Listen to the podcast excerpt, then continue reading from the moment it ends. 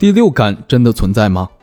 现在已有证据表明，人类除视觉、听觉、嗅觉、味觉和触觉五种感觉以外，确实存在第六感。第六感的学术名称为超感官知觉，它能透过正常感官之外的渠道接收信息，预知将要发生的事，而且与当事人之前的经验累积所得的推断无关。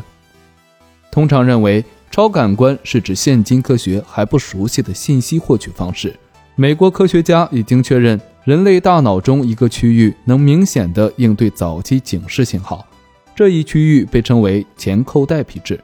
位于大脑前叶上半部，沿着区分左右脑的隔膜分布。研究人员表示，当人们有可能犯错误时，或者在必须做出困难决定之前，前扣带皮质实际上已经感觉到。它在大脑对外界的认知与反应中起着一个早期警告作用。当人们的行为可能导致负面结果时，前扣带皮质便预先发出警告，让人们小心行事。